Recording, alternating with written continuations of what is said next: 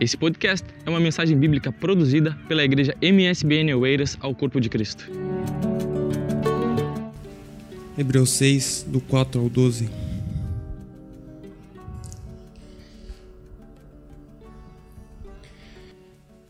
É impossível, pois, que aqueles que uma vez foram iluminados e provaram o dom celestial e se tornaram participantes do Espírito Santo e provaram a boa palavra de Deus e os poderes do mundo vindouro e caíram, sim, é impossível outra vez renová-los para arrependimento, visto que, de novo, estão crucificando para si mesmos o Filho de Deus e expondo a ignomínia.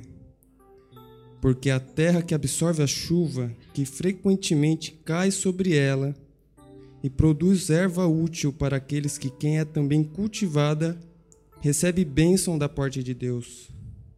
Mas se produz espinhos e abrolhos, é rejeitada e perto está da maldição, e o seu fim é ser queimada.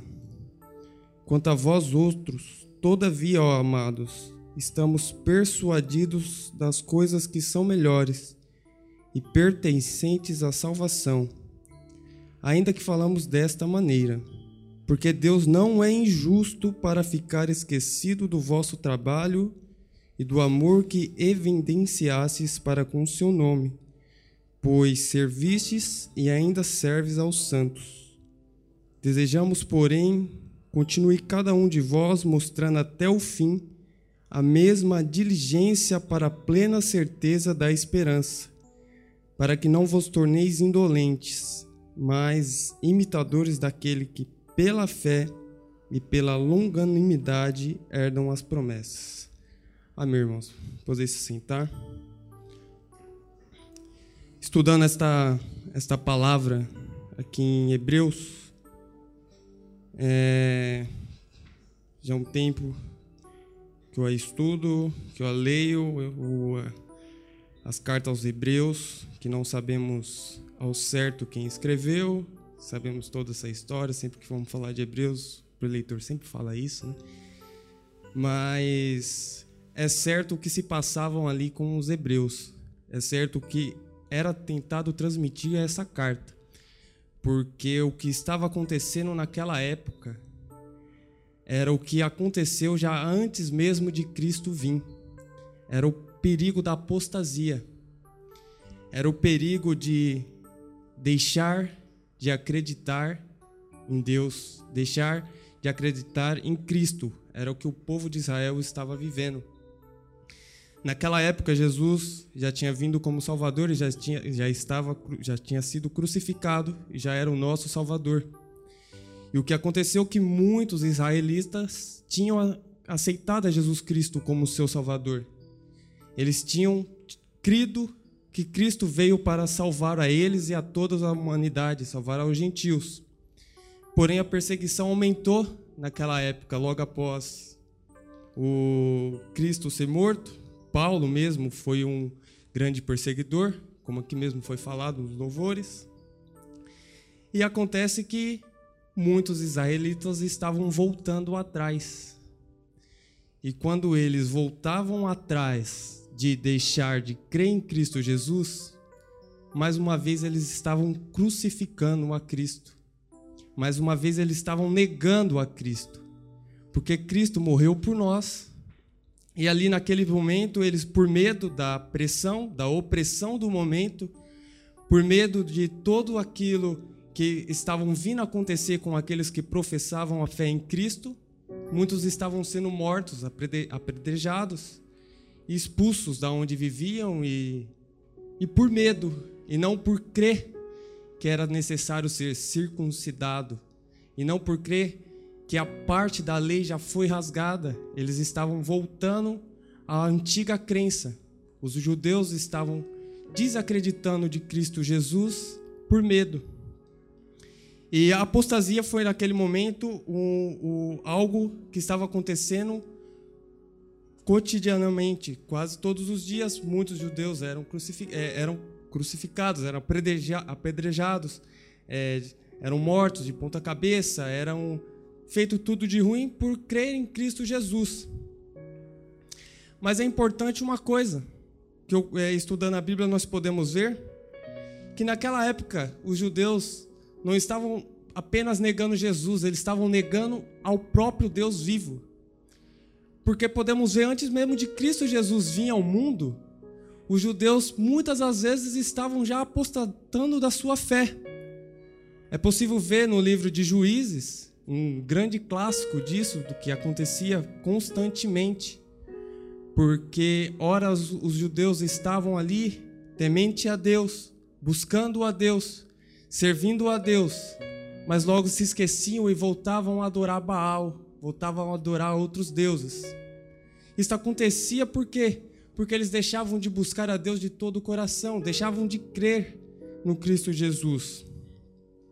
E é, lendo cartas aos Hebreus, é, onde lemos, no, vers, no capítulo 6, nos deixa algumas dúvidas. E estudando, eu passei buscar a entender essa dúvida. E no versículo 6, ele fala: Cairo sim, é possível outras vezes renová-lo para arrependimento, visto que de novo estão crucificando para si mesmo o Filho de Deus? E temos a, a, a seguinte, a seguinte dúvida. Levanta-se a, a dúvida. Aquele que cai não tem o, o, o perdão de Deus, aquele que cai, literalmente não se volta a Deus. Mas existe uma pequena diferença entre você cair e você apostatar. Porque quando você cai, você pode se levantar. Quando você apostata da sua fé, quando você nega Cristo, já, já é muito complicado. Dois exemplos clássicos disso: um que caiu e um que apostatou da sua fé é Pedro e Judas. Pedro ele caiu, Pedro ele negou a Cristo. Pedro ele cometeu um grande pecado, porém ele aceitou o perdão de Deus, ele viu que ele errou e voltou a Cristo Jesus. Judas não. Judas ele esteve a caminhada toda com Cristo, viu todos os milagres de Cristo. Ele foi, teve com os milagres de Jesus, viu Jesus curando cego, curando a todos, mas ele, por opção ou não, apostatou da sua fé. Ele caiu e morreu não tendo salvação, porque foi um apóstata de sua fé. Ele não creu em verdadeiramente Cristo Jesus. Ele negou a Cristo. E podemos ver esses exemplos, como foi dito anteriormente, em Juízes também onde muitos tinham, eram circuncidados, era uma grande coisa que os, que os judeus tanto pregavam na época, que você precisava ser circuncidado, você precisava fazer isso, porque isso era a grande prova de que você aceitou a Cristo, que você aceitou a Deus, que você é um judeu, que você conhece a lei, que você conhece a regra. Mas o que eles estavam fazendo é que o nosso Cristo já tinha vindo, já tinha quebrado toda a lei, e eles não estavam apenas buscando cumprir a lei, mas eles estavam apostadando da fé quando eles estavam buscando matar esses outros judeus que verdadeiramente aceitavam a Cristo, não, não somente os judeus, mas os gentios. E, e eu fiz algumas anotações aqui, e eu quero navegar um pouco aqui entre, entre essas palavras. Lendo em Hebreus 3,3, é possível ver é, a partir do, do capítulo 3 até o, até o versículo 6. Por isso, santos irmãos, que participais da vocação celestial, considerai atentamente o apóstolo e sumo sacerdote da nossa confissão, Jesus, o qual é fiel àquele que constituiu como também o que era Moisés em toda a casa de Deus Jesus, todavia, tem sido considerado digno de tanto maior glória do que Moisés, quanto maior honra do que a casa tem aquele que a estabeleceu. Pois toda casa é estabelecida por alguém, mas aquele que estabeleceu todas as coisas é Deus. Moisés era fiel, em toda a casa de Deus, como servo, para testemunho das coisas que haviam de ser anunciadas. Cristo, porém, como filho em sua casa, a qual somos nós, se guardamos firmes até o fim, a ousadia e a exultação da esperança. Isso era um ponto que os judeus pregavam, pregavam na época. Eles tinham como Moisés, o grande líder, o grande profeta, um profeta maior para eles não, não, não, não tinha. E eles esperavam um Messias, mas não creram em Cristo Jesus. Podemos ver em, todas as, as, as, aulas aqui da escola bíblica, o Vitor sempre falando a nós, é, que eles esperavam o, o Messias vir, mas porém quando o Messias veio, eles não acreditaram no Messias, porque eles ainda tinham Moisés como grande. Só que a, a própria palavra de Deus nos fala aqui que não pode ser o, a casa maior do que o Criador. Não pode ser o, o, o vaso maior do que o oleiro. E eles não criam e, e continuavam apostatando da fé quando negavam e quando não buscava verdadeiramente a Deus e, e aceitava Jesus como Cristo. E há pessoas que fazem o mesmo dentro da igreja hoje. Há pessoas que estão apostatando da fé até mesmo dentro da nossa, da nossa igreja, até mesmo no nosso cotidiano. Há pessoas que se vestem como crente, há pessoas que falam como crente, há pessoas que aparentemente parecem ser tudo perfeito como crente, mas ainda verdade, até mesmo batizados, até mesmo é, pessoas que choram no culto, mas ainda não têm o seu coração transformado, ainda não nasceram novamente para Cristo Jesus. São pessoas que apostam da fé e estão dentro da igreja pensando que há momento ainda que possamos brincar. Há momento ainda que não estamos entregues verdadeiramente a Cristo. Isso é um perigo altamente iminente em nossos meios, pois Cristo está a vir para nos buscar. E já não é momento de brincarmos com a nossa fé em Deus. Já não é momento de brincarmos com a nossa fé em Cristo Jesus. Eu tenho, eu também quero ler aqui em 1 João, 1 João 2 e 19.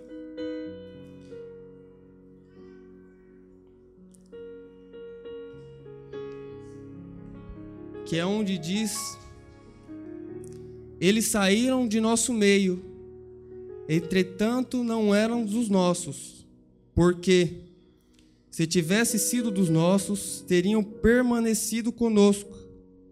Todavia, eles se foram para que ficasse manifesto que nenhum dele é dos nossos. E vós possuís um são que vem do santo e de todos que tendes conhecimento. Não vos escrevi porque não saibais a verdade, antes porque a sabeis, e porque mentira alguma jamais procede da verdade. Quem é o um mentiroso senão aquele que nega que Cristo é, é Jesus? Então é o anticristo que nega o Pai e o Filho. Todo aquele que nega o Filho, esse não tem o Pai. Aquele que confessa o Filho tem igualmente o Pai. Permaneça em vós o que ouviste desde o princípio. Se em vós permanecer o que desde o princípio ouvistes, também permanecerei vós no Filho e no Pai. Esta é a promessa que ele mesmo nos fez, a vida eterna. Isto que vos acabo de escrever é acerca dos que vos procuram enganar. Isso era o que estava acontecendo naquela época. Porque como pode eles saíram de nosso meio, entretanto não eram dos nossos. Então, quando você ver alguém saindo de nosso meio, aquela pessoa que você falava, essa pessoa é o exemplo que eu devo seguir. Essa pessoa aqui, ó, olha, olha só como ela ora alto. Olha como no culto de oração ela está sempre orando alto, está gritando. Olha, ela fala dessa maneira e ela sai. Não se espante. Não se espante, porque eles, ela estava em nosso meio, mas elas não eram do nosso, não era do nossos. Elas estavam em nosso meio, mas estavam a nos enganar. Por quê? Porque muitas das vezes olhamos as pessoas que se vestem bonito, olhamos a pessoa que fala bonito, olhamos a pessoa que tem a formação, a melhor formação profissional, olhamos a pessoa que tem o melhor emprego, mas esquecemos das vezes de olhar a quem verdadeiramente devemos olhar. E é o que está falando aqui no texto. E muitas das vezes eles estão em nosso meio. O anticristo já reina em nosso meio, a Bíblia nos diz. A Bíblia nos diz que o anticristo já está presente. E quem é o anticristo? É todo aquele que não crê em Deus, é todo aquele que verdadeiramente nega Cristo todos os dias. Então, o que devemos fazer é verdadeiramente reconhecer a Cristo como o nosso Deus. Podemos, devemos reconhecer a Cristo e, e permanecer é, buscando a Ele todos os dias de nossa vida, porque a, a promessa de Deus, da mesma forma que Ele prometeu a Abraão, como já foi falado hoje, Ele prometeu a nós, é que devemos permanecer buscar diligentemente a Cristo, buscar permanecer na fé, buscando a Deus, esse vencerá, esse alcançará o galardão, esse alcançará a vitória de Deus. A maior vitória que nós devemos seguir não é a universidade, a maior vitória que devemos buscar não é o emprego, não é o carro, não é um, melhor país para se morar, não é nada disso. É buscar a Deus e buscar ao reino de Deus, é buscar chegar aos céus. É isso que devemos fazer, porque Deus está preparando essas moradas a nós. Jesus Cristo prometeu a nós que Ele estaria preparando essa morada. E devemos olhar a Ele, não olhar ao homem. Porque a partir do momento que passamos a olhar ao homem, estamos apostatando da fé em Cristo Jesus. Estamos colocando a nossa fé em homem, estamos colocando a nossa fé naquele que falha. E nosso Cristo Jesus nunca falhou. Ele não falhou enquanto esteve na terra e jamais falhará enquanto estiver no céu. Essa é a grande promessa dele para a nossa vida. Não devemos de maneira nenhuma colocar ah, em dúvida a doutrina, a doutrina de perseverança da salvação. É, porque se lemos aqui em Hebreus, no capítulo 10 e 35, do 35 ao 9, fala o seguinte: Não abandoneis, portanto, a vossa confiança ela tem grande galardão. Com efeito, tendes necessidade de perseverança, para que, havendo feito a vontade de Deus, alcanceis a promessa. Porque ainda dentro de pouco tempo, aquele que quem virá, desculpa, porque aqui dentro de pouco tempo, aquele quem virá e não tardará. Todavia, o meu justo viverá pela fé. Todavia, o meu justo viverá pela fé. Todavia o meu justo viverá pela fé. É dessa maneira, dessa maneira que devemos viver. Se retroceder, nele não se compraz a minha alma. Então, essa é a grande forma em que devemos pensar todas as manhãs. Não vou retroceder, não vou voltar atrás, não vou apostatar da minha fé, porque a maior coisa que um cristão deve ter é o sorriso, na, é o sorriso no rosto e ter a certeza da fé no coração que Cristo virá. A batalha pode estar grande, a batalha pode estar como for, pode estar desanimando, pode estar da grande maneira que for. Mas a nossa esperança é Cristo. A nossa esperança não é a esperança no mundo melhor. Não é a esperança naquilo que o homem pode nos prometer. Não você pode até esperar uma grande promessa do seu patrão, da grande promessa do seu pai, do seu marido, da sua mulher. Eles podem falhar, mas Cristo não falha. O meu Deus, o Deus de Israel, nunca falhou e não vai falhar. Ele não falha comigo, ele não falha com você. Ele não falha com nenhum daquele que ama ele, não falha com nenhum daquele que coloca toda a sua fé nele. Isso é a palavra que eu tenho a te dizer hoje. É... Quando um crente cai ele se levanta, ele se arrepende. Quando um crente cai, um verdadeiro crente cai, quando cometemos o menor do pecado que for, a menor transgressão que for, o Espírito Santo, ele nos incomoda. O Espírito Santo, ele coloca aquele incômodo no nosso coração. Ele automaticamente lembra daquele primeiro domingo do mês ele automaticamente lembra que tem a Santa Ceia para comemorarmos a comunhão em Cristo Jesus. Mas quando um apóstata cai, ele não sente essa, essa, essa, esse incômodo do Espírito Santo. Ele verdadeiramente não sente essa, essa esse incômodo vindo dentro dos nossos corações. E se você, em algum momento do seu dia, você acaba por vir errando, se em algum momento do dia você acaba pecando, se algum momento da semana você acaba fazendo coisas que não agradam a Deus, e você não sente esse incômodo dentro do seu coração, talvez seja um momento de uma grande reflexão dentro de você. Se você não sente essa necessidade de chegar à noite e fazer um, um, um pensamento, fazer um checklist ali do que todas as coisas que você fez, que você poderia ter feito, melhorado, não fez para agradar a Deus, eu tenho que te falar que é necessário um pouco mais de oração. Eu tenho que te falar que é necessário um pouco mais da palavra de Deus na sua vida, porque é impossível, é impossível buscarmos a Deus e estarmos satisfeitos com a nossa própria vida carnal. Nós devemos buscar constantemente a santificação.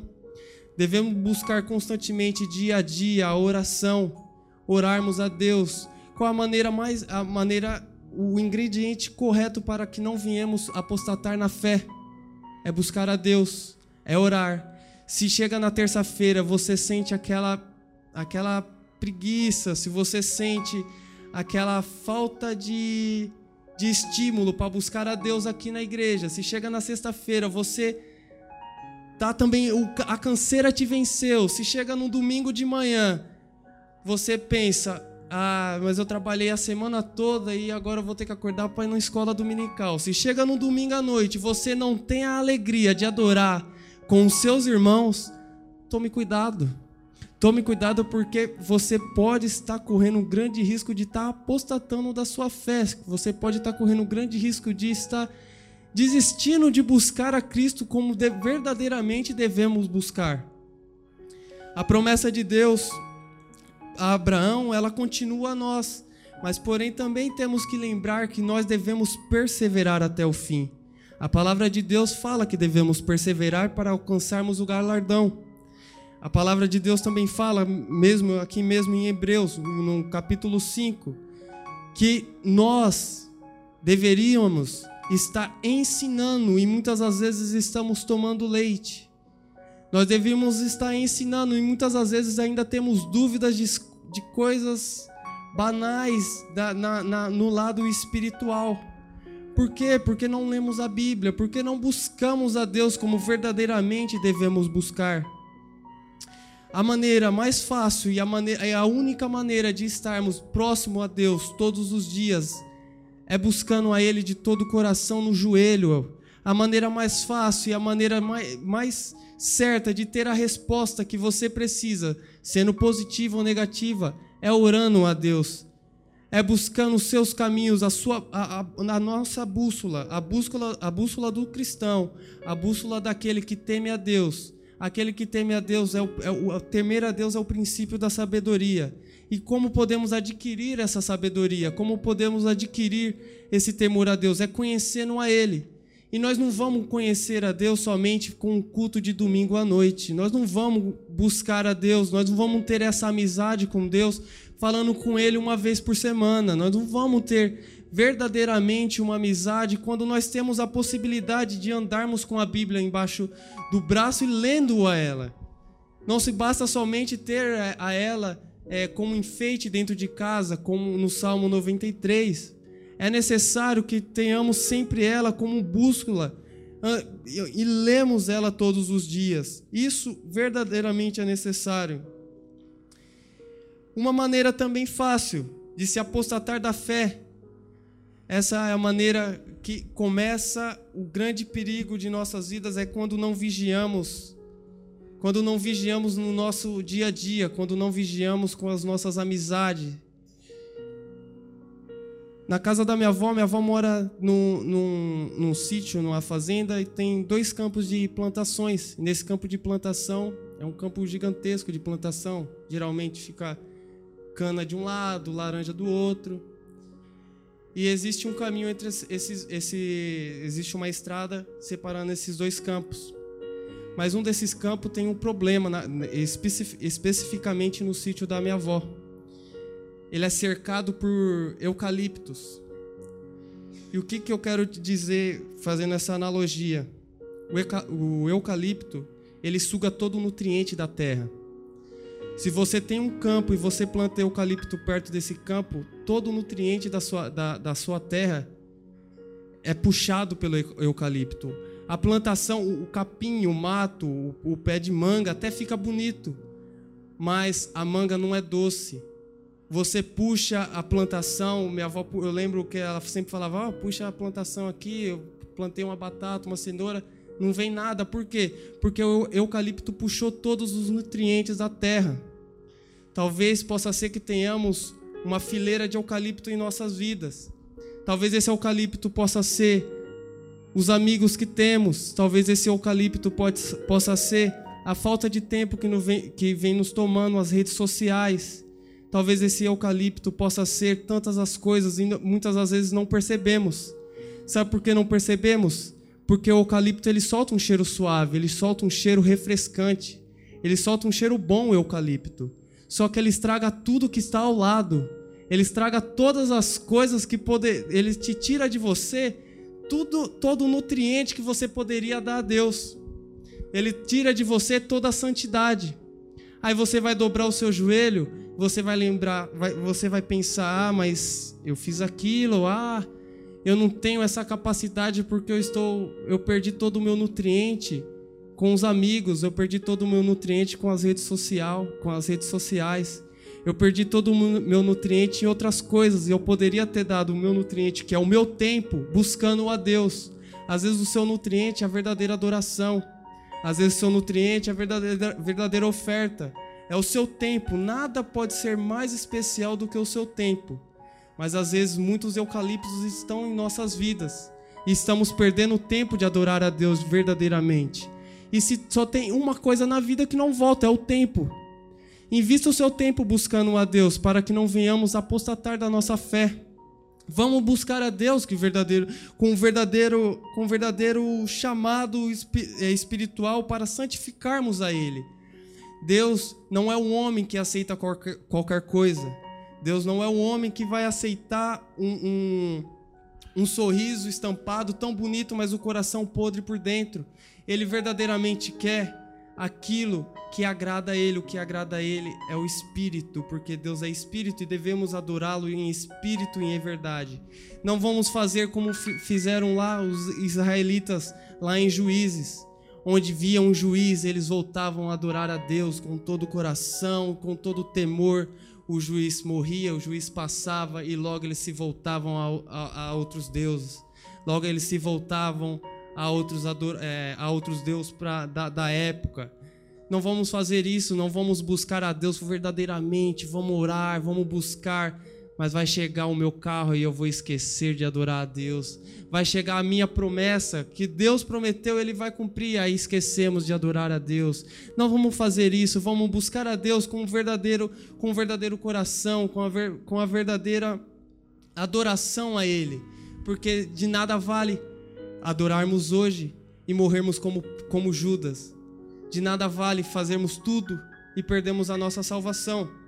Então, isso é, um, é, é algo que devemos estar consciente, é, porque eu também anotei aqui que a apostasia não é uma fraqueza espiritual, ela é uma blasfêmia contra Deus.